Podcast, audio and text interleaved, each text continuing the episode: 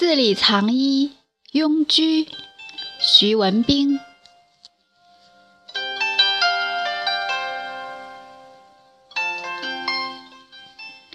庸的繁体字是庸，从床会意，以庸或庸形声兼会意，庸或庸是水流汇聚环绕成锅的意思，也通雍和宫的雍字，引申为汇聚、聚集。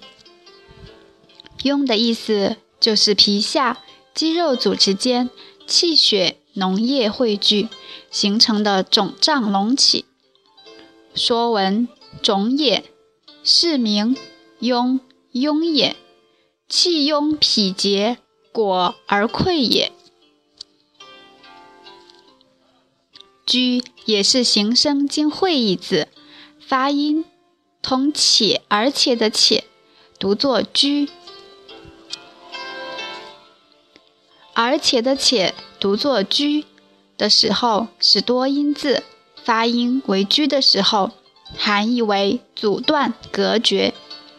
类似的字还有居，意思是水流阻断；居，咬断。居是痈的演变、恶化、深入，由气血壅盛到气血淤闭。由饱满浓浆到干枯或流清水，由体表皮肤肌肉发展到筋膜骨髓，由六腑渐至五脏。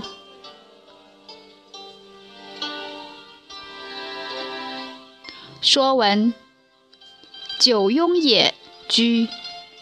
医书：庸者，六腑不和之所生；居者。五脏不调之所致，阳至于阴则生庸，阴至于阳则生居。正字通曰：庸之深者曰居，居深而恶，庸浅而大。《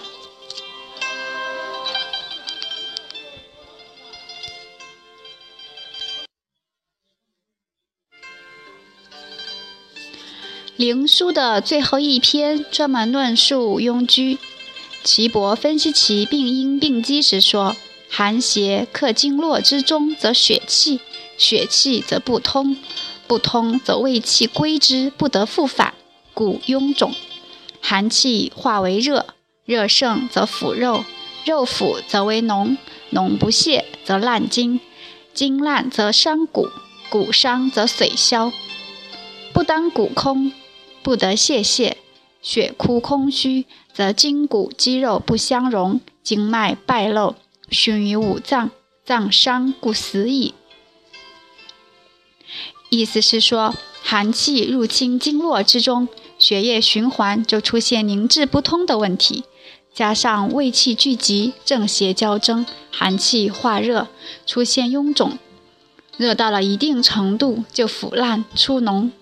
如果脓排不出去，就会深入导致筋骨髓感染消耗，最终会影响最深的五脏，导致死亡。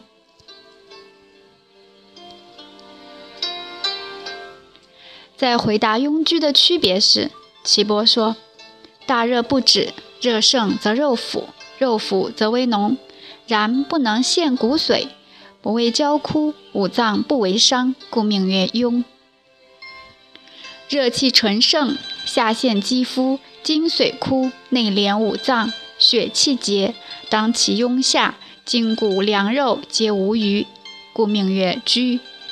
居者，上之皮袄，皮腰以坚，上如牛领之皮；庸者，其皮上薄以泽，此其后也。相比之下，庸是阳症，一般长在肌肉丰厚处。初期有寒战、高热，然后体表局部出现红肿，自觉热痛，进而红肿处出现一个或多个脓头，皮下有波动感，表示内有脓液形成。接着就是脓包破溃，流出黄稠、腥臭脓液。深部的痈还会形成维管出脓，待脓液出尽，创面表层有。膜覆盖，下面有肉芽生长，患者自觉由疼转痒，最终愈合如初，连疤痕都没有。体质好的人完全可以自愈。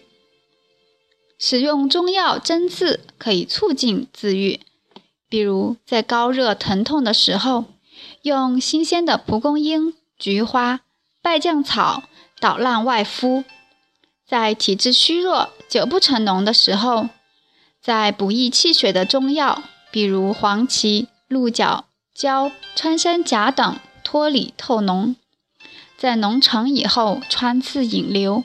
在脓尽以后，外敷、内服中药，促进肌肉生长。总之一句话，因势利导，鼓舞正气，驱邪外出，严防内窜。体内的痈比较凶险，轻则会内溃进营，重则脓毒入血扰心，所以治疗必须及时妥当。比起西医动辄开膛破肚、切割刮削，中医治疗内痈确实是简便廉简。我曾用大黄牡丹皮汤治疗两例患急性阑尾炎的外国人，都是一服药治愈，当夜热退，痛止便通。方中的冬瓜仁、桃仁有脱里的作用，能把肠壁内浸淫的脓液排到肠腔。冬瓜仁量应大。煎煮时一定要打碎。牡丹皮辛散入血，能透脓；大黄芒硝量应小，能缓泻就成。慢性的肠痈以无热隐痛、时发时止为特点，可以用辛热的附子配上薏苡仁、败酱草磨成细面服用，慢慢化解。肺痈。以高热、胸痛、咳吐、腥臭、浊痰、脓血为主症，治疗肺痈，千金方中的伪金汤要比金匮要略中的桔梗汤好用，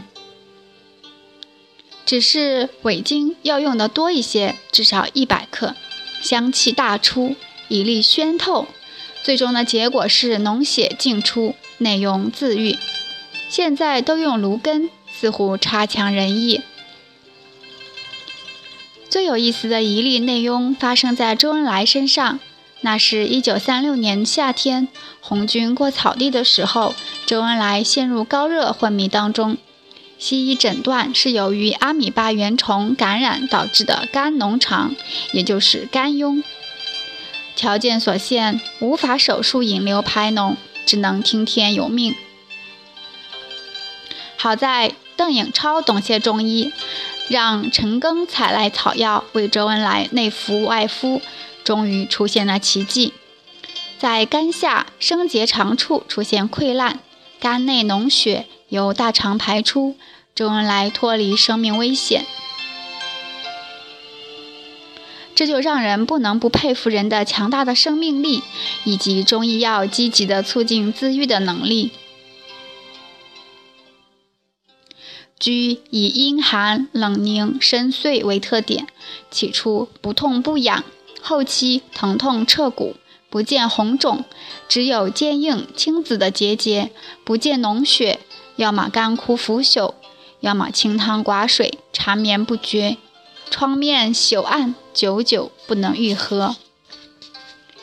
我上大学第一年，同屋的室友得了骨髓炎，住在石景山的一个医院。我们去探望时，看到病历上记载中医诊断是腹股疽。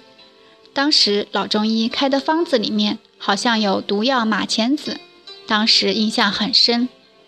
这种病只有把朽骨排出、剔出创面才能愈合。还有一种阴疽长在阴茎上，在阴茎背侧或根部。出现一个或几个条索状或椭圆形硬结，小的如绿豆大小，大的像花生米。阴茎松弛时无不适症状，勃起时局部有胀痛。小的硬结对勃起无影响，较大的硬结可以阻碍阴茎勃起，使阴茎呈弯曲状，严重时可影响性生活。西医以维生素、激素对症治疗，中医以温通血脉、化痰散结的阳和汤治疗，效果显著。现代医学滥用激素，导致人体阳气过度消耗，阴寒内结，出现股骨头坏死等病症。这类病症也属于阴虚的范畴，属于难治之症，非得温通阳气，以毒攻毒不可。只是大量使用附子、砒霜、木鳖子、马钱子、全蝎、蜈蚣等毒药，非艺高胆大的人多不敢用。敢用的医生又得不到相应的保障，所以中医的疗法也渐渐淹没了。